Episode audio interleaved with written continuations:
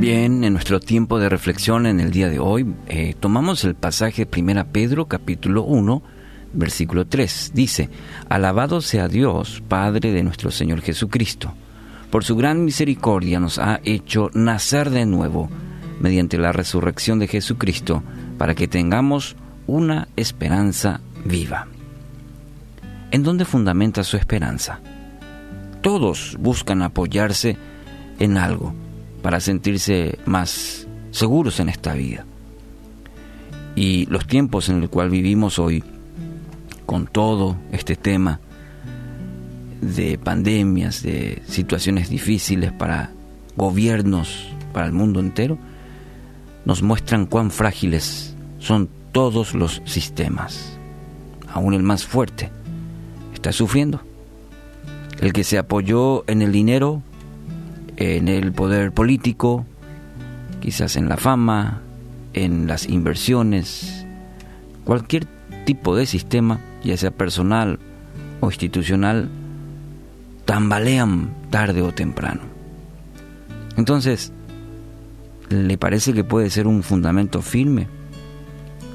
Yo creo que la actualidad nos muestra la fragilidad y nos debe hacer reflexionar en dónde ponemos nuestra esperanza. En este precioso pasaje, el apóstol Pedro nos guía para tener y experimentar una verdadera esperanza. Por eso empieza con una alabanza.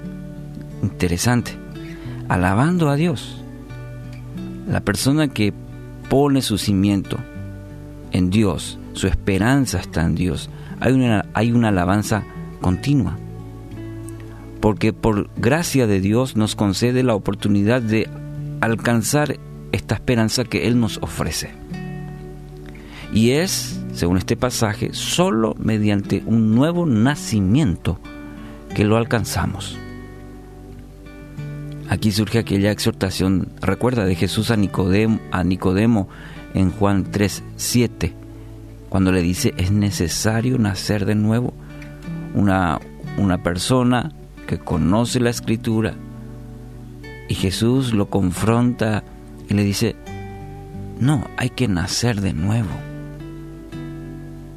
¿Cuántas veces hemos querido regresar al tiempo para cambiar algunas decisiones que hemos tomado? Decimos, si tuviese, si tuviese otra oportunidad. Bueno, Dios hoy nos da una segunda oportunidad. Sí, a través de la obra redentora de su único Hijo Jesucristo. Podemos tener una nueva vida, dice la palabra.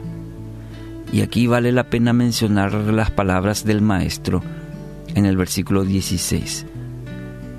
Porque tanto amó Dios al mundo que dio a su Hijo unigénito, para que todo el que cree en Él no se pierda, sino tenga una vida eterna. Qué maravillosa promesa. Qué maravilloso plan de Dios para darnos esa oportunidad, para darnos una nueva esperanza, una vida segura. Esta es la esperanza viva que tenemos. Esta es la verdadera esperanza. No serán los, sí, la, la cuenta en el banco, no serán los contactos que tenga, eh, sino será la esperanza que tenemos en el Hijo unigénito que nos da nos sella esta esperanza que tenemos a través de Cristo Jesús. Y está disponible para usted de forma gratuita, por medio de la fe, dice la palabra. Mire, hoy puede colocar el mejor fundamento para su vida. No existe otro fundamento más firme. Todo lo demás tambalea. Mire su, el mundo hoy, todo tambalea. Pero el mejor fundamento para su vida fundamento firme, para que pueda resistir los embates aún más fuertes de la vida, es Cristo. Su esperanza es Cristo. Entonces, ponga su esperanza en la persona correcta. Hoy quiero animarle.